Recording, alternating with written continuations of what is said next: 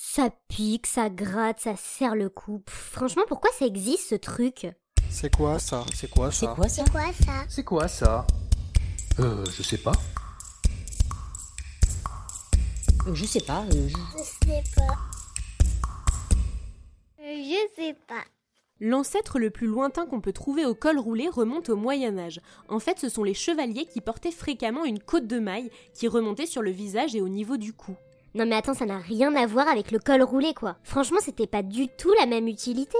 Ok, je te l'accorde, c'est pas tout à fait la même utilité. Mais bon, je ne dirais pas non plus que ce n'est pas la même fonction.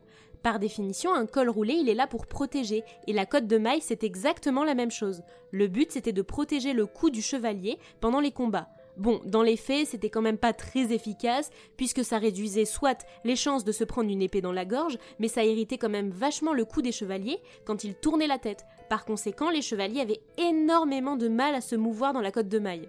Ah bah dis donc, pratique la côte de maille, t'as pas intérêt à te faire attaquer par derrière par l'ennemi, hein. En fait, quand on voit des ralentis de scènes de combat dans les films, c'est juste la réalité du Moyen-Âge. Le mec se bagarrait à deux à l'heure parce qu'ils étaient engoncés dans leurs fringues en fait. Bon, c'est vrai qu'on n'était pas sur une petite matière cachemire ultra agréable. Avec le temps, la fonction du col a pas mal changé et au milieu du XVIe siècle, il devient purement esthétique et il a pour but de montrer le rang social. Oh là là, non mais ça, ça pue le froufrou, la fioriture et le kitsch à mourir ça. Bah effectivement, t'es pas très loin de la réalité. On retrouvait des ornements, des froufrous, des volants, des volumes. D'ailleurs, la taille et le volume des volants étaient révélateurs de leur statut et du rang social. Plus c'était orné, plus les tissus étaient beaux et bariolés, plus ils indiquaient que tu étais aisé dans la société. Attends, je comprends plus rien, euh, tu me parles de col haut, ok, mais c'est pas des cols roulés qui portaient. Non, effectivement, c'était pas tout à fait des cols roulés tel qu'on l'entend. Le col roulé tel qu'on le connaît fait son apparition au 19e siècle et à cette époque, il est hyper répandu puisque c'est particulièrement la classe ouvrière qui le porte. Souvent, c'était les corps de métier qui nécessitaient de travailler dehors qui les portaient, comme par exemple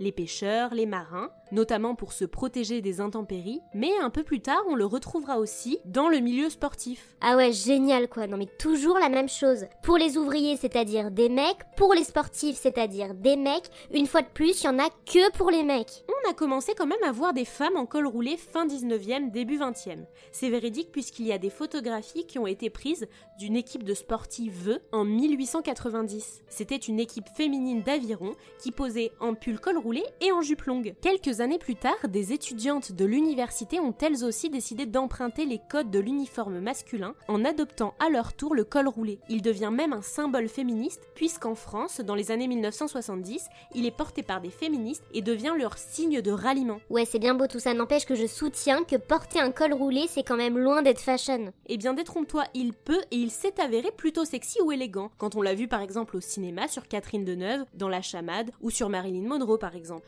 Dans les années 1960, c'est pareil. Plusieurs créateurs, dont Yves Saint Laurent, l'introduisent dans les défilés et ça devient le vêtement du businessman par excellence. Donc en fait, si je comprends bien, depuis, c'est la classe internationale de porter des cols roulés. Bon, on va pas non plus lui jeter que des fleurs au col roulé, ce serait mentir. Dans les années 2000, ça devient complètement has de porter des cols roulés. On associe ça à un look sans aucune personnalité. Grave, c'est les coincés du cul qui portaient des cols roulés dans les années 2000. Aujourd'hui, le col roulé n'est jamais revenu autant à la mode. Bon, logique d'une certaine manière quand on voit que les looks du moment sont quand même très fortement inspirés des années 60-70. Aujourd'hui, on retrouve des tonnes de publicités où des hommes aux allures viriles posent en col roulé dans des pubs de parfums, de montres, de... La nuit de l'homme, mon nouveau parfum, Yves Saint Laurent. Ouais, je sais pas s'il y a un homme en col... Eau sauvage, The New Fragrance, Dior. Ben, pareil, je sais pas si... Volkswagen, Dash, Auto. Non mais t'es sûr que... Carglass répare, Carglass remplace. Non mais ça va pas bien, hein, toi, t'as vraiment un sacré pet au casque, hein. Trésor de Kellogg's,